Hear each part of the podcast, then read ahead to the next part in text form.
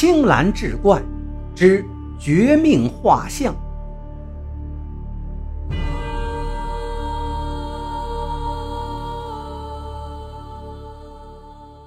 书接上回，什么？你是我父亲？那人突然僵住了。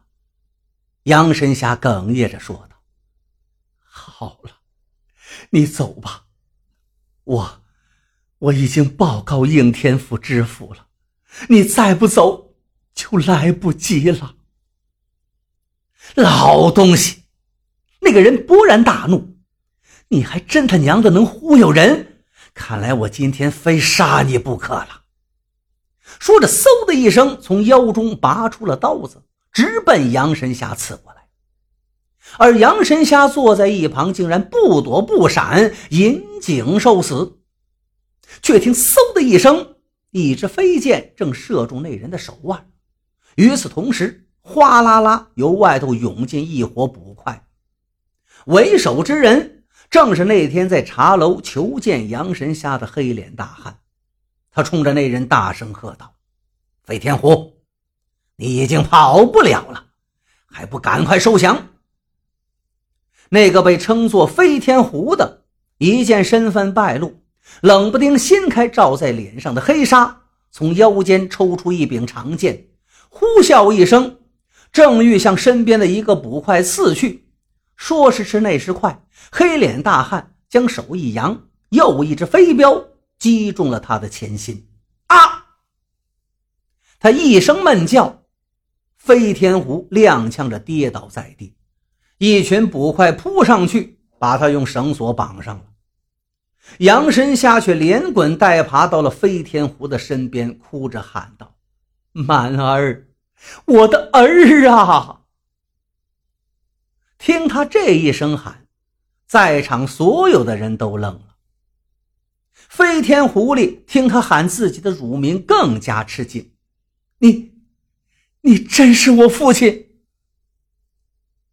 原来，早在三十年前，杨神虾娶了一个媳妇儿。名叫云娘，是当地出了名的美人一年之后，他们生下一个儿子，取名满儿。当时这个孩子长得又黑又瘦，体弱多病。杨神瞎了，怕他活不长，便按照一位算命先生说的话，将自己的名字刺到儿子的脖颈后头，意思是父子同命相连，生死在一起。日子长了。满儿脖子后面的字迹虽然有些淡了，但用手一摸，痕迹依然清晰。哪知时隔不久，杨神虾便遭人暗算，被刺瞎了双目。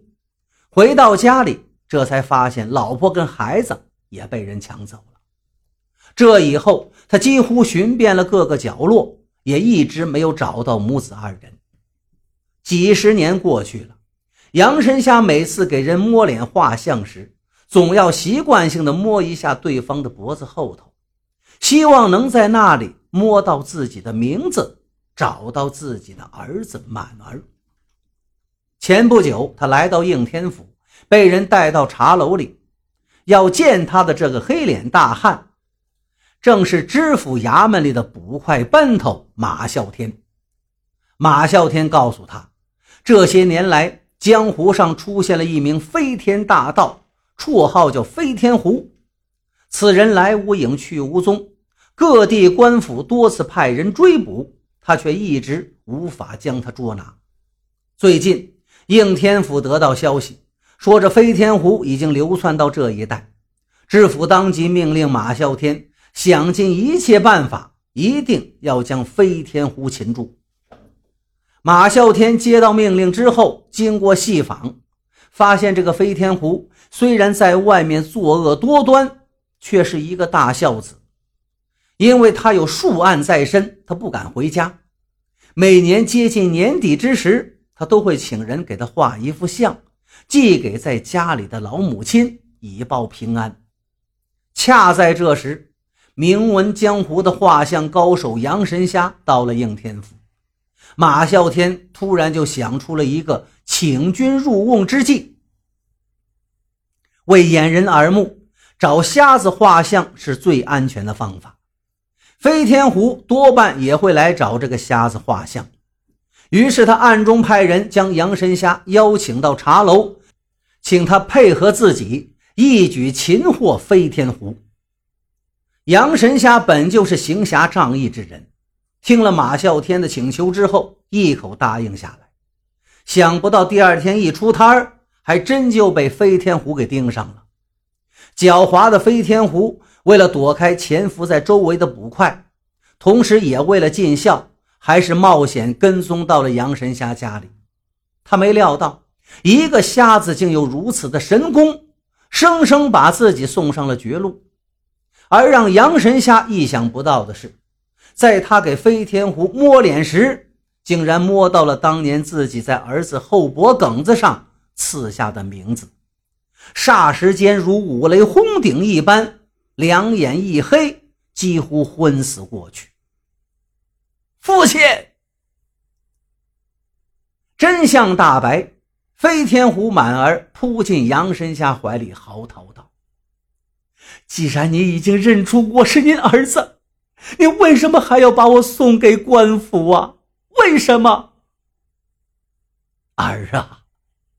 杨神虾紧紧搂着满儿，泣不成声：“为父对不住你。”从小就让你失去了父爱，可可你做的坏事太多了，为父也没有法子救你呀。